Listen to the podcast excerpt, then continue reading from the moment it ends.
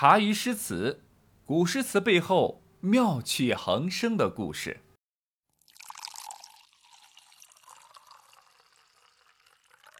怀着郁闷的情绪，王维踏上了去凉州当监工的路程。此时的王维已经不再像年轻时那样的焦躁。经过贬谪冀州的磨难考验后，王维对母亲的谆谆教诲理解得更加的透彻。既来之，则安之吧。急躁和焦虑没有任何用，那不如就来欣赏一下王昌龄、王之涣眼中的大漠吧。跟着车队走着走着，忽然一条长河出现在了王维的眼前。那圆圆的落日，在平沙茫茫、黄入天的沙漠里，是如此的荒凉，又是如此的温暖。而远处的一道孤烟，像一把利剑，是直指苍穹，令人是极为的震撼。开元二十五年，公元七百三十六年的春天，吐蕃发兵攻打大唐的属国小博吕，也就是现今在克什米尔北部。河西节度副使崔希义在钦地西与吐蕃军大战。这场战争从公元七百三十六年春天打到了七百三十七年。王维一行人也来到了凉州，开始了他的查访慰问工作。王维的到来受到了边关将士的热烈欢迎。王维呢，也带来了上级组织对基层干部群众的问候，鼓励大家继续加油干，再接再厉，保护家园，为大唐做贡献等等之类的话语。在崔希义的陪同下，王维呢是查看了边关将士的居住条件、生活环境等等，也看了部分的战争战斗的相关情况。第一次直面大漠，直面战场，那种震撼。呐喊、冲杀、拼搏，给王维带来了极大的震撼。在某日的夜晚，王维拿出纸笔，写下了这首《使至塞上》：单车欲问边，蜀国过居延。真蓬出汉塞，归雁入胡天。大漠孤烟直。长河落日圆，萧关逢候骑，都护在燕然。整首诗呢，描绘出了出使边塞的王维亲眼目睹、亲身经历的艰苦情况，抒发了他被迫漂泊天涯的悲壮情怀和孤寂之情。由于王维呢，并非王昌龄那种边塞军人。他只是个普通的文人，由于待在漠北的时间比较短，战场上的那种震撼描写也并非自己擅长，所以他把整首诗的笔墨重点都用在了他最擅长的方面——写景。自己出使恰在春天，途中呢见数行的归雁北翔，就把自己比喻了进去，用归雁自比，既叙事又写景。说自己呢，像随风而去的蓬草一样是出临汉塞，像展翅北飞的归雁一样是进入胡天，一笔两道，贴切自然。古诗中呢，多用飞蓬比喻漂流在外的游子，这里却是比喻一个负有朝廷使命的大臣，正是暗写诗人内心的激愤和抑郁，与首句的单车相呼应。从长安远到甘肃凉州。万里行程只用了十个字，轻轻带过。然后王维抓住沙漠中的典型景物进行刻画：“大漠孤烟直，长河落日圆”一联，写进入边塞后所看到的塞外奇特壮丽的风光，画面开阔，意境雄浑。晋人王国维称之为千古壮观的名句。边疆沙漠浩瀚无边，所以用了“大漠”的“大”字。边塞荒凉，没有什么奇观异景，烽火台燃起的那一股浓烟就显得格外的醒目，因此称作为孤烟。一个“孤”字写出了景物的单调，紧接着一个“直”却又表现了它的劲拔坚毅之美。沙漠上没有山峦林木。那横贯更尖的黄河，就非用一个长字不能表达王维自己的感觉。落日啊，本来容易给人以伤感的印象，这里用一个“圆”字，却给人以亲切、温暖而又苍茫的感觉。一个“圆”字，一个“直”字，不仅准确地描绘了沙漠的景象，而且表现了王维的深切感受。他把自己的孤寂情绪巧妙地融化在广阔的自然景象的描绘中。这首《使至塞上》是如此的经典，以至于后人一提起沙漠，都会情不自禁地想到“大漠孤烟直，长河落日圆”这一千古传颂的名句。从这一句的诗句里，我们也能够看到，此刻王维决定接受上天的安排，不就是飘飞的蓬草吗？能够飘到大漠，看到如此美的景色，也不忘活了这一生。但即便如此，老天爷似乎还要继续的或考验或折磨我们的王维同学。开元二十八年，公元七百四十年，四十岁的王维接连失去了三位朋友：大漠好友崔希义被副官陷害，抑郁而死；孟浩然因与王昌龄胡吃海喝，旧病复发而死。而他最尊重的亦师亦友的张九龄，也在家乡韶关曲江与世长辞。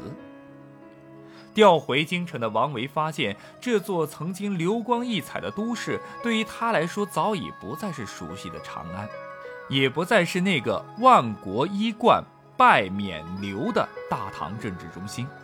为人狡诈、口腹蜜饯的李林甫只手遮天，满朝大臣噤若寒蝉。经历了人生无常的王维心灰意冷，他再也不关心官场上的种种事情。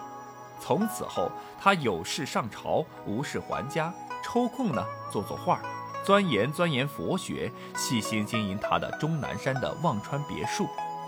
他经常呢会一个人信步慢走，静静地欣赏花开花落，云卷云舒。沿着山间的小溪，不知不觉走到了尽头。走到尽头又如何？掉头就再走一次。世间万物自有它的来处，也自有它的去处。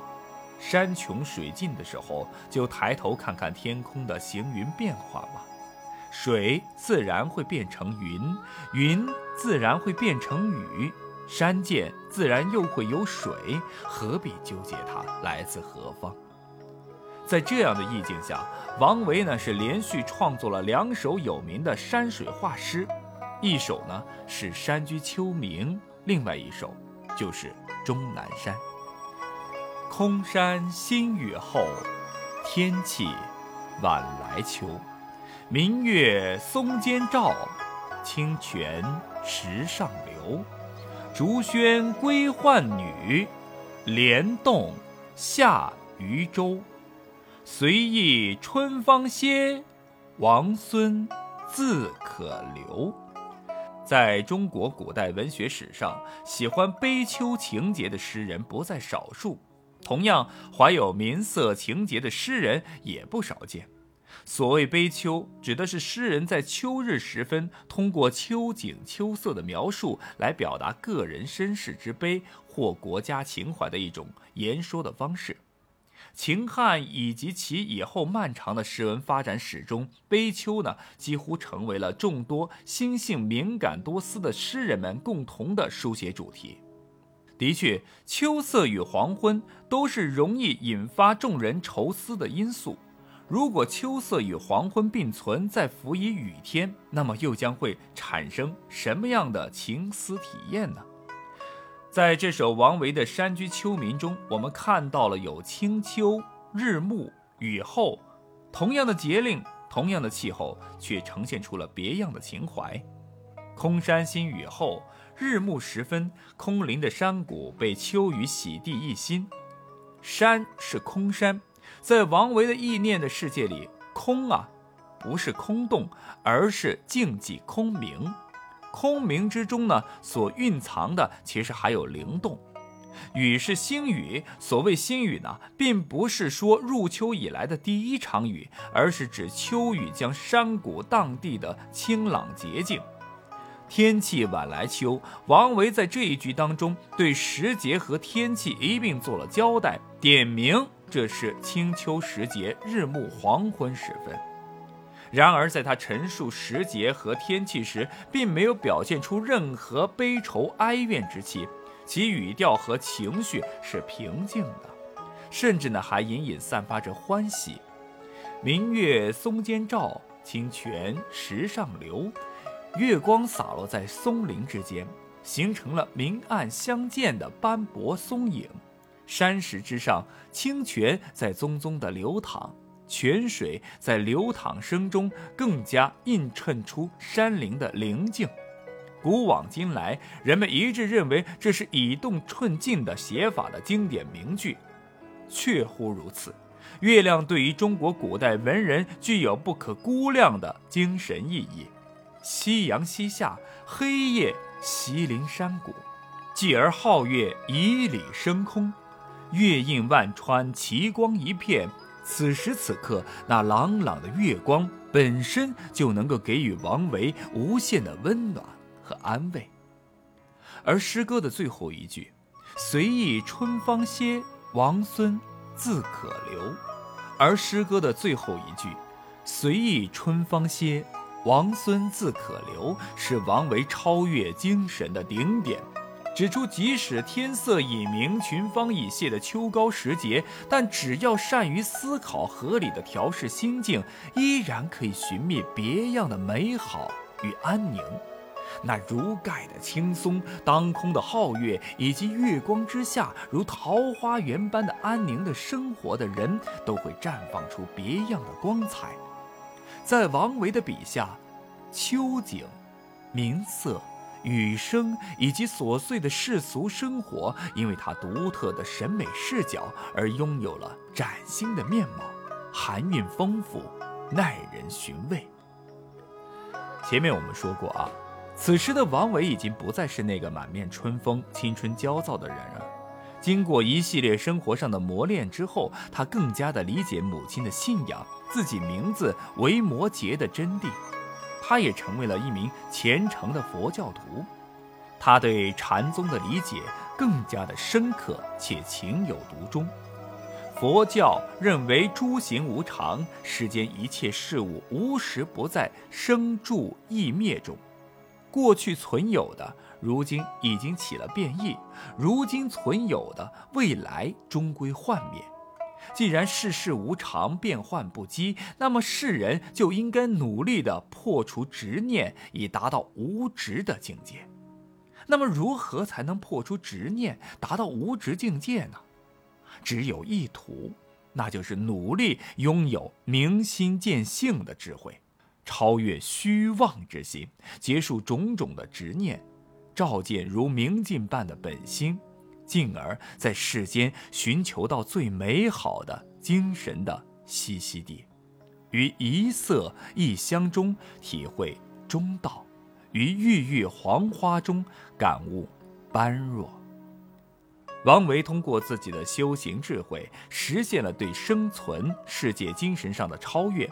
经过内心世界的不断的调试后，在诗歌中呈现出的自然景观是洁净舒适的。人情世界是温情脉脉、生动活泼，不夹杂世俗纷争的。这场精神突围和超越的过程，其实正是其明心见性、洞见自我的过程。总之啊，就这首《山居秋暝》而言，读者只有把握了王维作为佛教徒的思想底色，才能够将诗人的意象选取和思想表达之间的关系彻底弄清楚。才能够通透地掌握这首诗的深层内涵。